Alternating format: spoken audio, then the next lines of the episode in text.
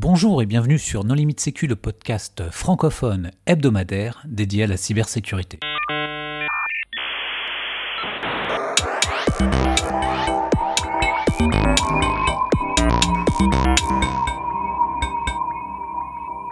Alors aujourd'hui, nous allons parler d'ISO 27005 avec trois invités. Anne Lupfer, bonjour Anne. Bonjour, merci pour l'invitation. Étienne Gérin, bonjour Étienne. Bonjour Joanne. Et Thomas Lepoitvin, bonjour Thomas. Bonjour. Pour discuter avec eux, les contributrices et les contributeurs No Limite Sécu sont Jamila Boutmer. Bonjour. Nicolas Ruff. Bonjour.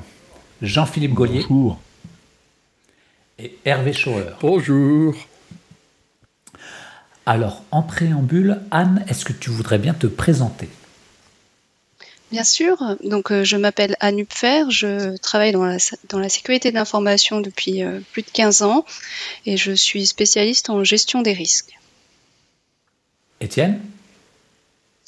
Oui, bien sûr. Je m'appelle Étienne Gérin. Euh, J'interviens en sécurité de l'information depuis un peu plus d'une vingtaine d'années. Et puis, euh, depuis une 14, 14 ans à peu près, je suis basé à Toulouse et j'ai créé mon cabinet de conseil il y a trois ans maintenant.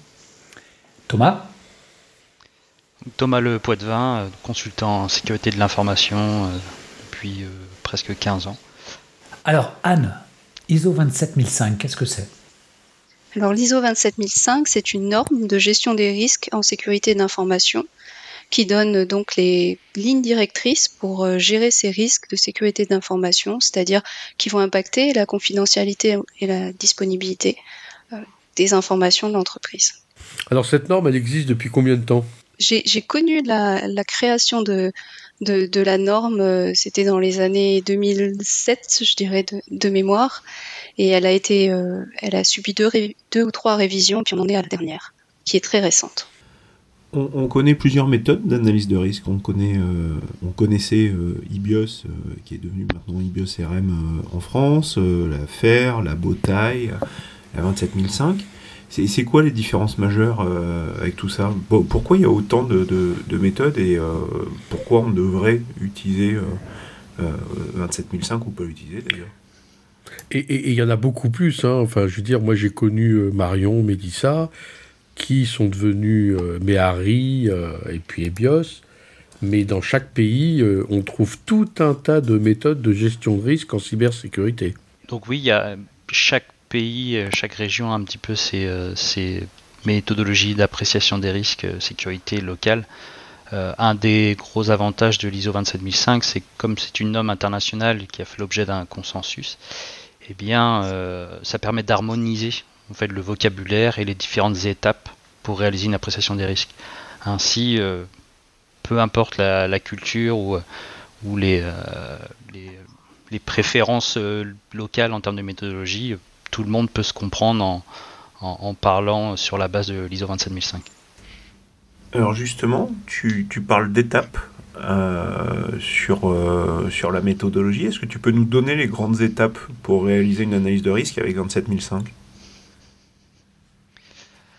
Alors la 27005 est alignée sur la norme euh, ISO 31000 euh, qui, qui vise à, à décrire les activités de management du risque, donc pas seulement en sécurité de l'information.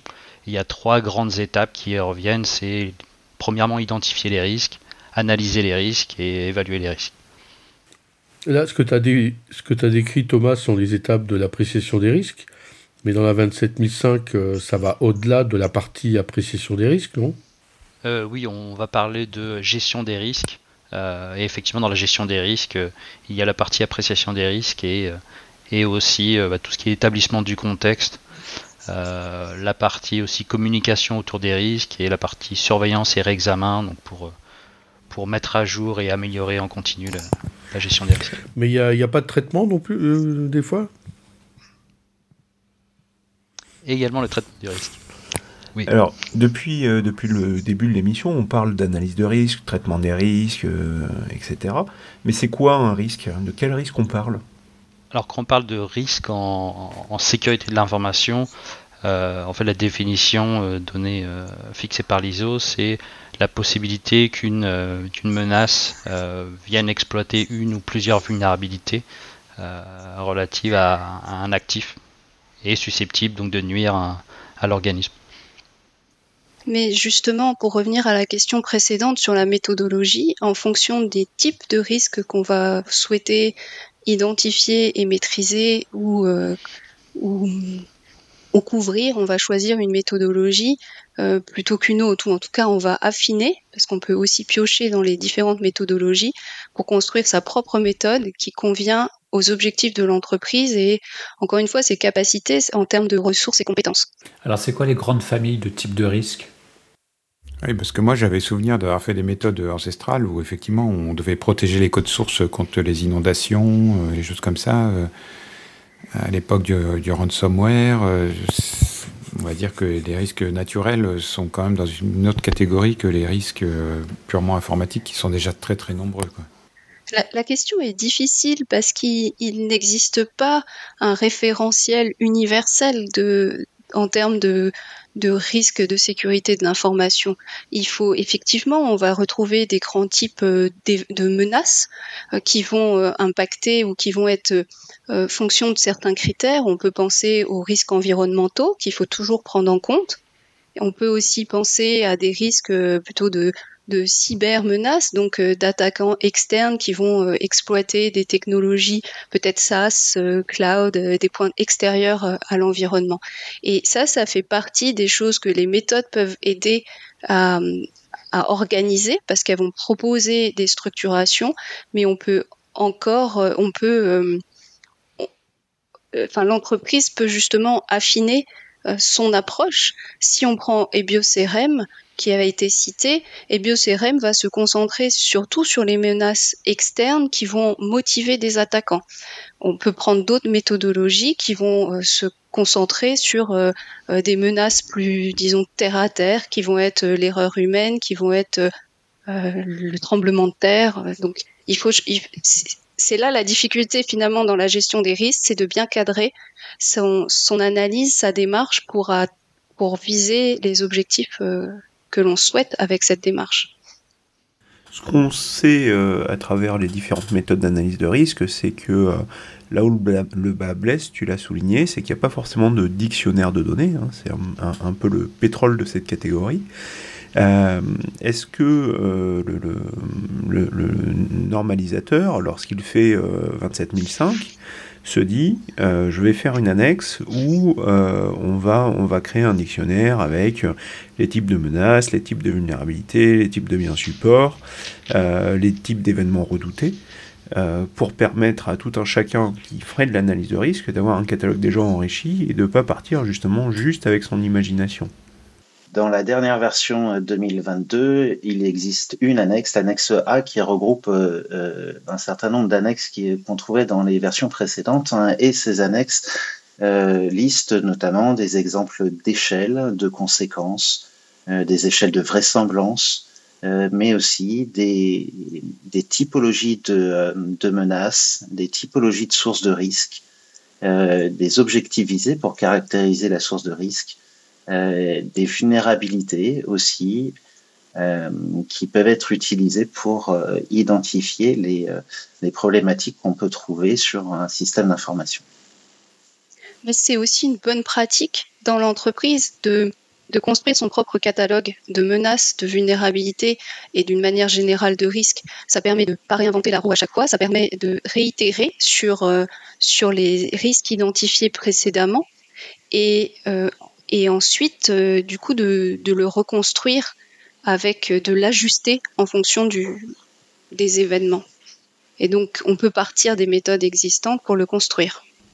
Oui, mais ça, c'est un, vœu pieux, parce que, euh, ou un vœu de grande entreprise ou de, de grande structure. imagine, tu veux faire une, analyse de risque dans une PME. La PME, elle vend du fromage. Euh, elle va, elle va, elle va pas passer euh, six mois à construire un référentiel de risque.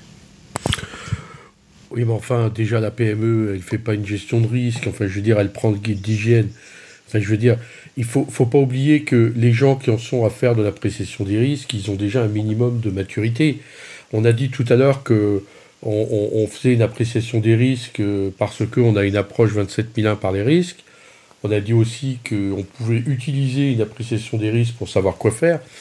Mais euh, on est tous d'accord que le simple fait euh, d'avoir une approche par les risques, c'est déjà qu'on a une maturité en matière de cybersécurité qui est très au-dessus de la moyenne. D'ailleurs, à part l'ISO 27001 et la mise en œuvre d'un SMSI, est-ce qu'il y a d'autres usages euh, de l'ISO 27005 ça peut être utilisé pour, euh, euh, de nombreuses raisons et, la première des raisons que, que moi je vois, c'est l'objectif d'optimiser les frais, optimiser les coûts, identifier les axes prioritaires pour sécuriser le système d'information et, répondre aux, enjeux de l'organisme. Alors on a dit il y a une nouvelle version 2022 alors, euh, bah, pour les auditeurs qui connaissaient euh, la version un peu historique, parce que même s'il y a eu euh, plusieurs mises à jour, c'était plus des corrections qu'autre chose. Alors, qu'est-ce qui a changé dans cette version 2022 par rapport aux versions précédentes? Il y a énormément de petits changements. Et ma conclusion de l'analyse que j'ai faite de cette version, c'est qu'elle est très pragmatique et qu'elle répond à des problématiques qu'on pouvait avoir, qu'on pouvait rencontrer sur sur le terrain. Euh, justement, une approche, euh, choisir une approche peut-être plutôt stratégique ou plutôt opérationnelle en fonction de la situation qu'on rencontre. Il y a des changements aussi de vocabulaire avec un, nouveau terme qui est le coût du risque euh, plutôt que appétence au risque, qui, qui doit probablement mieux parler. Et il y a voilà, il y a d'autres, il y a, il y a encore d'autres il y a d'autres changements. Est-ce qu'il y a l'amour du risque? Il n'y a pas l'amour du risque. Exactement. Dans, le, dans les références. Mais c'est pas bête, hein C'est pas bête comme question, parce qu'il y a vraiment des gens qui aiment prendre des risques. Dans les, dans les référentiels euh, qu'on trouve euh, auprès de l'ANSI, hein, que ce soit Sacnum Cloud, euh, ou d'autres. Euh, on sait qu'il y a des euh, règlements européens qui, qui, vont pousser vers ce genre de, de, certification. ce qui est poussé, bien sûr, par l'agence en France, c'est leur méthode et BioCRM. comment, comment on choisit entre une BioCRM aujourd'hui qui va probablement être obligatoire pour les gens soumis à NIS 2, pour les gens soumis à DORA, euh, versus 27005 euh, qui semble être un peu plus adaptable.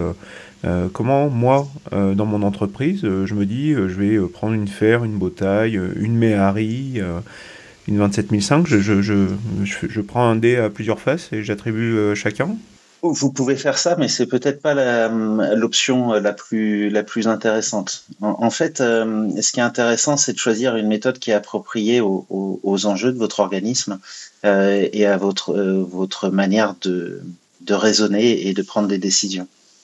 Euh, quand on parle d'enjeux de l'organisme, vous en avez parlé hein, juste avant. En fait, il peut y avoir il peut y avoir des contraintes réglementaires euh, qui pèse sur l'organisme et qui impose le choix d'une méthode. Euh, il peut y avoir aussi un contexte, euh, un contexte stratégique, un contexte géopolitique, un contexte de client qui aussi va orienter le choix d'une méthode par rapport à une autre. Il y a quand même des équivalences entre les méthodes C'est-à-dire, si j'ai commencé avec l'ISO 27005, je peux facilement euh, faire de, de l'EBIOS-RM derrière ou il faut que je reparte de zéro? Est-ce que toutes les méthodes, finalement, dérivent d'un tronc commun, un peu comme tous les langages de programmation, se rangent dans des grandes catégories, euh, le fonctionnel, l'impératif, etc. Oui, oui. Il y a, bien un tronc commun euh, à la plupart des, méthodes, mais la plupart des méthodes aussi ont des approches spécifiques. Euh, en l'occurrence, si on parle de 27005 et des BioCRM, euh, il faut aussi parler de la version de 27005. Est-ce qu'on est en train de parler de, euh, la version 2018 ou la version 2022 Et puisque la version des BIOS RM date de 2018. Euh, et donc il y a des, incohérences entre chacune de ces versions. Entre chacune de ces méthodes. Et en même temps, il y a des points communs. On parle, on parle d'études du contexte, on parle d'appréciation des risques, des, risques, et on parle de, de, traitement des risques aussi. En revanche, on peut avoir des approches différentes. L'approche euh, euh, qu'on trouve dans, euh, dans 27005 est une approche assez large et, qui permet ensuite d'être compatible hein, ou de rendre compatible beaucoup de méthodes à 27005. Par contre, deux méthodes ne sont pas obligatoirement compatibles. Par exemple, entre Helios 2010 et BioCRM, CRAM, toutes ces méthodes ne sont pas directement euh, compatibles.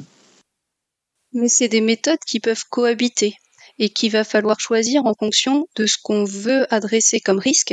Et le grand enjeu de la gestion des risques, c'est de choisir des méthodologies qui sont euh, qui vont être adaptées à chaque niveau pour justement faire remonter les risques à un niveau, euh, disons stratégique pour aider à la prise de décision. On peut avoir une méthodologie de gestion de risque, de sécurité d'information dans les projets. On peut l'avoir par exemple pour un SMSI et on peut aussi avoir une gestion de risque stratégique qui va aller au-delà d'un SMSI, qui peut avoir un périmètre plus grand que, euh, que juste un processus ou une activité. Le SMSI n'est pas forcément euh, à isopérimètre de l'entreprise. Et donc, la 27005, elle va permettre de poser un cadre et d'aider de favoriser la cohabitation de ces différentes méthodologies. Jamila, tu voulais réagir? Oui, alors pardon, parce que je ne suis pas experte de la 27005 ni de tout autre standard euh, d'ailleurs, et j'ai beaucoup de mal à me représenter euh, quelles, sont les, quelles sont les différences par rapport à tout ce que l'on vient de dire. Est-ce que vous pourriez nous donner un cas concret où la question s'est posée pour vous d'employer tel ou tel autre standard et qu'est-ce qui a justifié que euh, la 27005 euh, soit utilisée sans donner de nom ou autre, mais quelque chose d'un peu plus spécifique peut-être? Personnellement, lorsque j'ai pour mission de réaliser une appréciation des risques sécurité, souvent je vais demander en fait au client directement s'il a une sensibilité particulière, une préférence pour une méthodologie d'appréciation des risques sécurité. Euh, je pense que n'importe quelle méthodologie d'appréciation des risques sécurité peut faire l'objet d'adaptation pour répondre à ses propres besoins. Mais historiquement, euh, certaines méthodologies étaient vues comme la 27005 lorsqu'elle est sortie en 2008 était euh, pour faire une appréciation des risques dans le cadre de la mise en place d'un SMSI conforme 27001 et donc, par extension, réaliser une appréciation des risques sur un système déjà existant. IBIOS V2, à l'époque, euh, de par notamment l'absence euh, d'identification des mesures de sécurité existantes, était vu comme à réaliser euh, dans le cadre d'une homologation d'un système ou à faire dans le cadre d'un projet, donc sur un système d'information qui est en cours de design, pas encore existant. Euh, et, ça, c'est un peu collé, je pense, à la peau euh, aussi de, de l'IBIOS, notamment IBIOS 2010, euh, qui, qui s'est aligné sur la 27005 et qui pouvait très bien être réalisé sur des systèmes déjà existants. mais IBIOS a toujours eu cette distinction claire entre atelier avec le métier et atelier technique. Et ça, ça se prête très bien en fait au projet. donc personnellement, j'ai vu beaucoup d'IBIOS euh, euh, sur des appréciations des risques dans le cadre de projets. C'est un exemple d'un projet où on a choisi de combiner deux approches.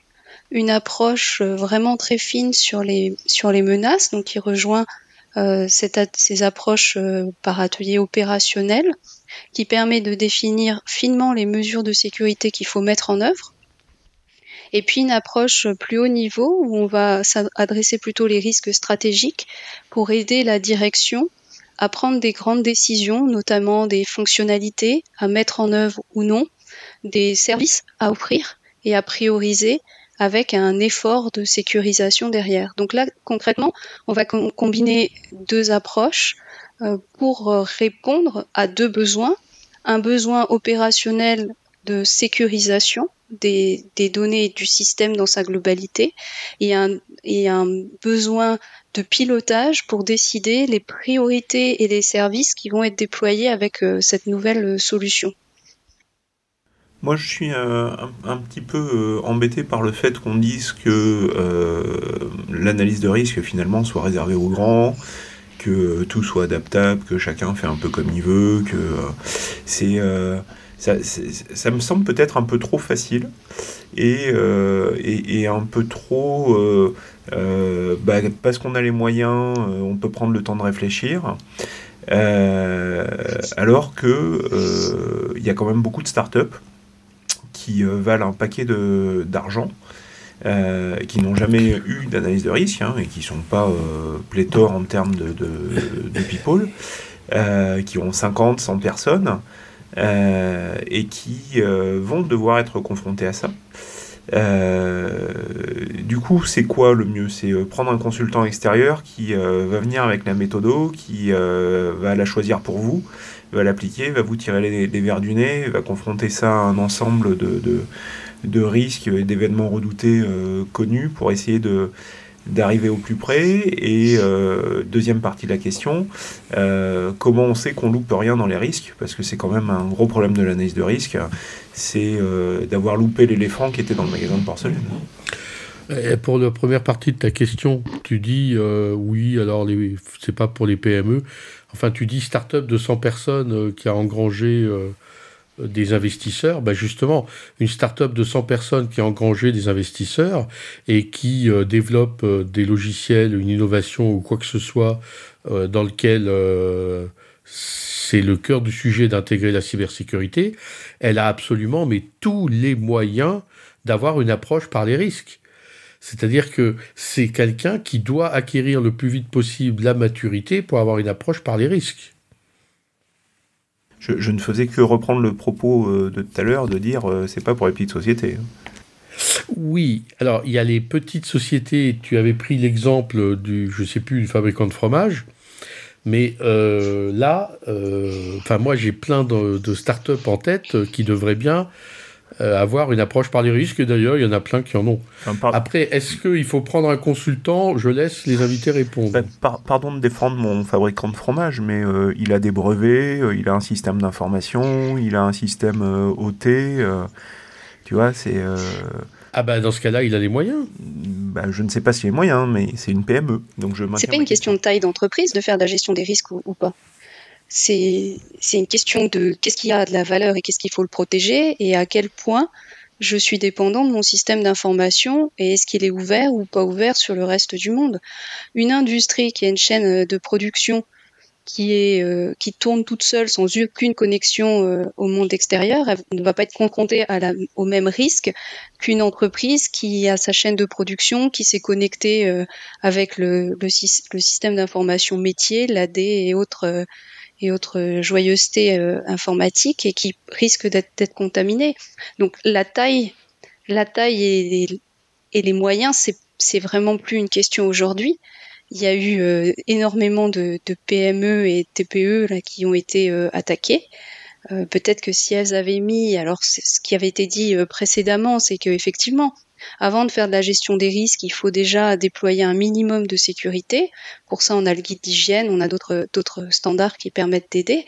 Mais quand on a fait le minimum, il faut après se poser la question de qu'est-ce qu'on fait de, plus. Et c'est pas pas une question de taille. Non, effectivement, c'est pas une question de taille. Hein. Quelle que soit la taille de l'entreprise, hein, même dans une petite structure, même dans un cabinet, un organisme de formation de deux personnes, un cabinet de conseil de cinq personnes, euh, des TPE, euh, en fait, nos décisions sont prises via le prisme risque et opportunité. Ici, on est en train de parler de 27005, on est en train de parler des risques en sécurité de l'information, et qui concerne aussi la vie privée, euh, d'après le titre de, la version 2022. Euh, euh, mais cette norme 27005, elle est compatible ISO 31000.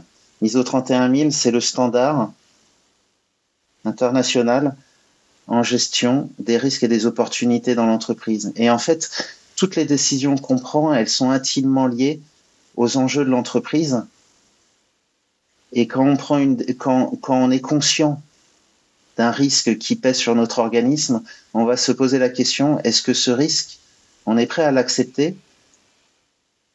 Ou plutôt, est-ce qu'on est, est, qu'on est prêt à accepter les conséquences si, le, si la situation arrive? Si on n'est pas prêt à l'accepter, à ce moment-là, on va mettre naturellement des moyens en œuvre pour couvrir le risque. Et ça, ça dépend pas de la taille de l'entreprise. Ça dépend simplement de la conscience qu'on peut être face à un risque. Alors, face à un risque, justement, quelles sont, quelles sont les alternatives?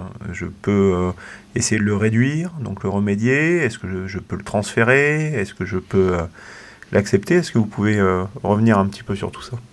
Ce qui, est intéressant dans, dans la version 2022, c'est que on a élargi les options de traitement des risques. On, on parle plus de maintien du risque, maintenant on parle de prise de risque fondée sur une décision argumentée. Donc ça, ça veut bien dire que en, fait, il faut bien être conscient du risque, euh, conscient des impacts, hein, des conséquences hein, si, si, la situation arrive, euh, conscient aussi que euh, on euh, qu'on ne veut pas mettre en place de mesures euh, particulières hein, pour pour modifier le risque. Avant, on appelait réduction, hein, et maintenant on parle de modification de la vraisemblance ou des conséquences. Et puis, ça doit être argumenté et, ça doit être tracé aussi. La notion de propriétaire du risque est parfaitement euh, euh, définie dans, le standard euh, et, et, donc c'est bien le propriétaire du risque hein, qui doit prendre le risque associé et tracer cette décision. On a aussi des aspects dans la norme dans la version 2022 qui imposent beaucoup plus cette notion de traçabilité et de preuves de prise de décision. Je reviens sur les autres options euh, qu'on peut maintenant euh, trouver dans le risque. On a bien, on en a parlé tout à l'heure, hein, le, partage du risque avec une ou plusieurs autres parties, les modifications de la vraisemblance ou des conséquences. On peut aussi vouloir éliminer la source de risque. Ça peut arriver dans certains cas. On peut voir, on peut vouloir aussi refuser le risque. Hein, et donc, euh, si c'est une situation, si on va se retrouver dans une situation totalement inacceptable, on sait que quoi qu'il se passe, euh, l'organisme ne pourra jamais s'en remettre. À ce moment-là, on doit pouvoir refuser le risque. Et puis, on a la notion maintenant euh, de, de prise ou d'augmentation d'un risque hein, afin de se saisir d'une opportunité. Ça aussi, c'est intéressant. Ça veut dire qu'en fait, hein, avec la, nouvelle version, on va être capable de réfléchir à des mesures de sécurité qui sont, par exemple, déjà mises en place et qui sont trop coûteuses par rapport à l'effet bénéfique de réduction du risque associé. Et donc, on peut réfléchir à les enlever ou à, réduire euh, la portée de ces mesures de sécurité euh, pour que ça coûte moins cher, mais que le résultat est quand même au niveau attendu avec une prise de risque qui reste acceptable avec une décision argumentée. C'est intéressant ça parce que je connais un CAC 40 qui fait bosser 40 consultants en gestion de risque et eh ben finalement, euh, avec une bonne appréciation des risques, il découvrirait que il aurait un résultat euh, tout aussi acceptable avec beaucoup moins de consultants. Qu'est-ce que vous en pensez? Le nombre de consultants ne fait pas, euh, ne fait pas le, la pertinence de, des appréciations des risques. Alors, tout à l'heure, tu parlais de refuser le risque. Concrètement, comment est-ce que tu, tu peux illustrer ça? Alors d'abord, je vais volontairement prendre un cas qui n'est pas euh, lié à la cyber, hein, peut-être que ça parlera. Euh, je suis une entreprise euh, qui travaille à l'export énormément et je et je suis sollicité pour aller travailler dans un pays en guerre. J'ai une je, je, travaille déjà avec ce pays, mais à distance. Et là, en fait, on est en train de me dire que les commerciaux ont signé un contrat pour dire, eh bien, on va faire intervenir des personnes euh, directement sur euh, euh, dans le pays en guerre. Est-ce que je suis prêt à accepter le risque, à prendre le risque, pardon? Est-ce que je suis prêt à prendre le risque d'avoir des collaborateurs qui, qui vont se faire kidnapper ou, ou qui peuvent se faire tuer Et donc là, dans cette situation, je peux dire non, ce risque est en permanence inacceptable, quoi qu'il se passe quelles que soient les mesures de sécurité que je mets en place, hein, je, je, euh, je, les fais intervenir euh, dans, chez des avec des militaires ou, euh, ou des gardes, hein, je leur mets des, des, des gilets pare-balles, hein, des casques, etc.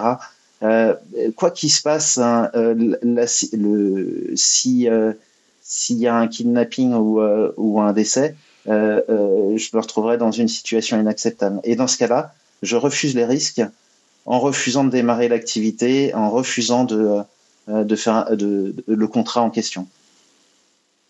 Et dans le film, ils disent beaucoup d'entre vous vont mourir, mais c'est un risque que je suis prêt à prendre, non? Alors, tu, refuses le risque, mais en fait, euh, la situation ne va pas se produire. Donc, tu supprimes euh, l'événement redouté et, du coup le risque. Exactement. Donc là, ça veut dire que potentiellement, je, vais refaire une itération euh, de, de l'appréciation des risques, puisqu'il y a un changement de contexte. Il y a un changement des données d'entrée sur l'appréciation des risques on n'a plus les mêmes objectifs, on n'a plus les mêmes, euh, les, mêmes euh, services euh, qui peuvent être fournis par, par l'organisme. Ok, qui souhaiterait apporter le mot de la fin? Si on parle de la norme 2022, de la version 2022 de la norme 27005, hein, en fait, on a, on a parlé de quelques modifications par rapport à la version 2018. on peut refaire un petit tour. Euh, d'une part, en fait, il y a eu un gros travail entre les deux versions pour euh, aligner euh, aligner la norme 27005 à la norme 27001 version 2022, mais aussi à 31000. Donc ça, ça permet d'avoir un lien très fort entre un système de management de la sécurité de l'information et la gestion des risques en entreprise, quels que soient les risques.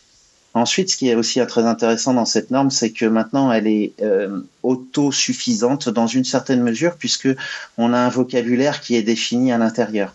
En passant dans ce vocabulaire, dans ce glossaire, on ne définit pas la notion de méthode. On peut trouver des débats d'experts sur le fait que euh, euh, 27005 est-il euh, est-elle une, méthode euh, ou non euh, mais comme de toute façon cette définition n'est pas fournie, euh, il n'y a pas trop de questions à se poser. Euh, enfin, la définition, elle est dans le dictionnaire. Hein. Oui. oui, enfin, on n'a pas besoin de redéfinir des mots du vocabulaire courant dans les normes ISO. C'est vrai, pourtant c'est le cas. D'ailleurs, le fait d'enlever certains détails qui autrefois étaient dans le corps de la norme pour les mettre euh, en annexe de cette version 2022 risque, euh, à mon sens, d'alimenter encore euh, ce, débat. Hmm. Il y a quelques, quelques notions hein, qui sont supplémentaires et qui ont été introduites plus précisément. On en a parlé tout à l'heure sur la notion de goût du risque. on a aussi deux, types de d'approche de, de, risque, hein, soit basée sur les événements ou basée sur les biens. Donc ça, c'est encore une, une, autre notion qui avait été euh, euh qui, qui n'avait pas été abordée de cette manière-là dans les versions précédentes. Euh, et puis ensuite, on a aussi, on a vu, et d'ailleurs le, on a vu un lien entre EBIOS Risk Manager version 2018 et cette nouvelle version euh, euh, de la 27005. On a un certain nombre de, mots, de notions qui maintenant adoptent ou peuvent adopter les, les, les, mêmes termes entre la version 27005 2022 et BioCRM. pour autant, ça ne veut pas dire que tout est compatible. Alors depuis la version, euh, la première version de la 27005 en 2008, euh, c'était en annexe, donc c'est passé peut-être un peu inaperçu, mais il y avait une, annexe E qui euh, parlait de faire des appréciations des risques dites haut niveau et faire des appréciations des risques de manière un peu plus détaillée. Donc c'est effectivement ce qu'on retrouve maintenant dans le corps de la norme avec cette approche basée sur les événements et une approche basée sur les biens. Sauf que là, on est un peu plus précis en fait euh, au sujet de ces deux approches. Et on se rend compte que notamment l'approche par les événements euh, rejoint complètement euh, ce qu'on fait dans IBIOS 2018 avec les scénarios stratégiques. Bien, donc s'il y a besoin de, conclure, hein,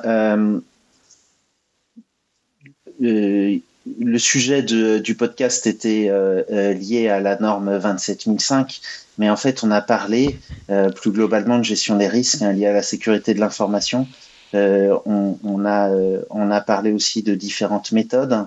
on a parlé aussi de différents usages de, de, de, la norme 27005 ou des, ou des, des autres méthodes. Euh, et c'est ça ce qui est intéressant, c'est que en fait, en fonction du contexte, en fonction de euh, nos manières de fonctionner, on peut utiliser euh, une méthode ou une autre ou plusieurs hein, en fonction des besoins et, et ça quelle que soit la taille de l'entreprise. Thomas, Étienne, Anne, merci beaucoup d'avoir accepté notre invitation. Merci aux contributrices et aux contributeurs. Chers auditeurs, nous espérons que cet épisode vous aura intéressé. Nous vous donnons rendez-vous la semaine prochaine. Au revoir. Au revoir. Au revoir.